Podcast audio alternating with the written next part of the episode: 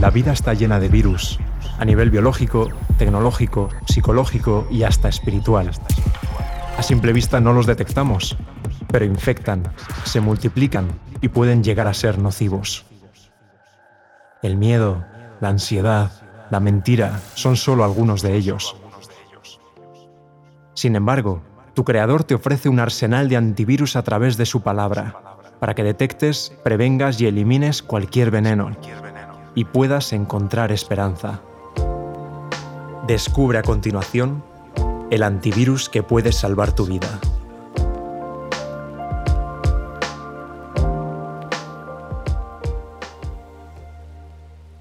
Fraternidad por Gabriel Díaz.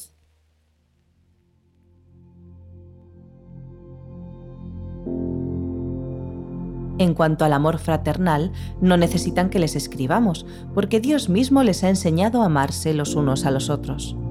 En efecto, ustedes aman a todos los hermanos que viven en Macedonia.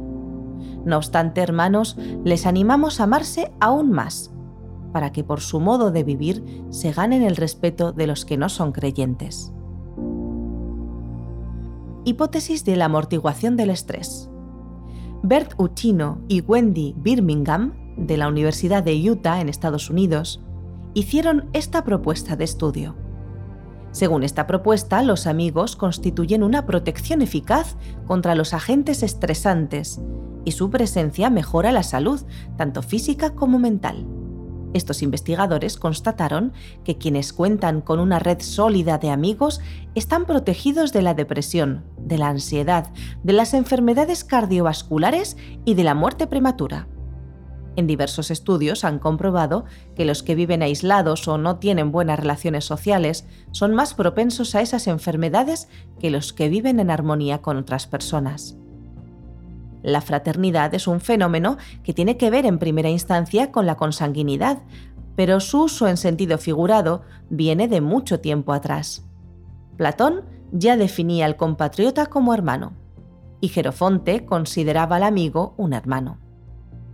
En el Antiguo Testamento la fraternidad se explica desde el concepto de un Padre común, es decir, Dios que no solamente es Dios de Israel, sino Padre de todos los pueblos por creación hermano en el Antiguo Testamento.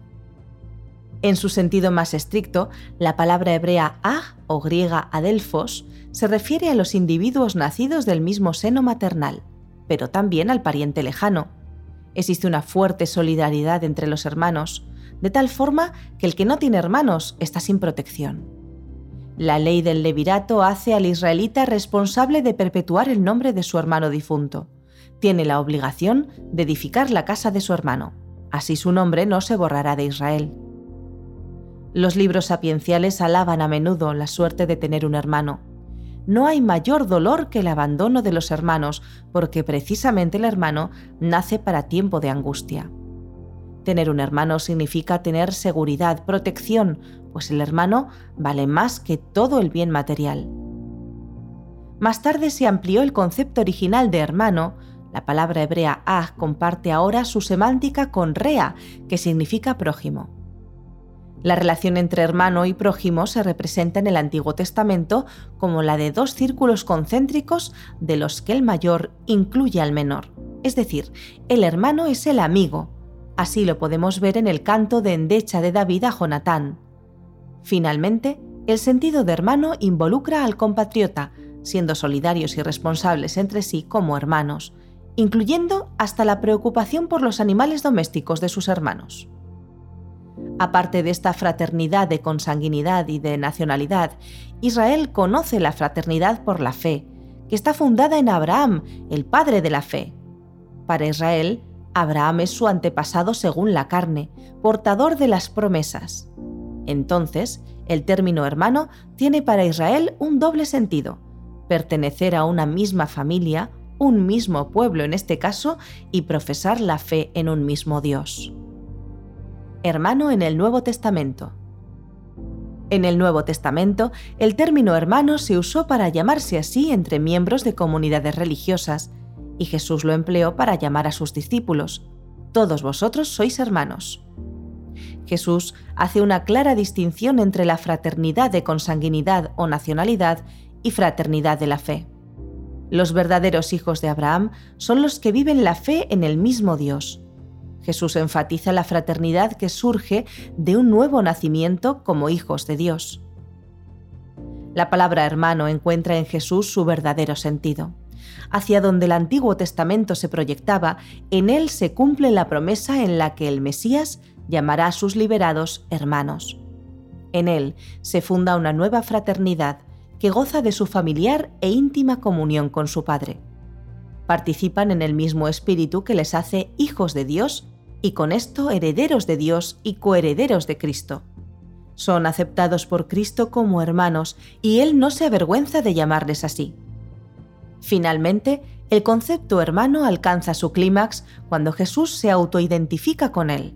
Pues en cuanto hicisteis a uno de estos hermanos míos más pequeños, a mí me lo hicisteis. Cristo da origen o rescata la verdadera hermandad. Él es el primogénito entre muchos hermanos, y esta verdad nos apela a vivir como Él vivió. Hermano en tiempos difíciles. Ellen White, mirando hacia el futuro, dijo, La unión con Cristo y los unos con los otros constituye nuestra única salvaguardia en estos últimos días. Hay una gran necesidad de amor fraternal en la Iglesia de Dios. Muchos de los que aseveran amar al Señor no tienen amor hacia aquellos con quienes están unidos por vínculo de fraternidad cristiana. Cuán tiernos y estrechos debieran ser los vínculos que nos unen dadas las circunstancias actuales que nos está tocando vivir en estos momentos de la historia de la Iglesia de España y en otros lugares del mundo, pareciera que las expresiones externas de fraternidad más comunes y frecuentes entre los cristianos, estrechar la mano, abrazos, besos, invitaciones a comidas, etc., sufren un parón hasta nueva orden, con el objetivo de proteger a nuestros hermanos y protegernos a nosotros mismos.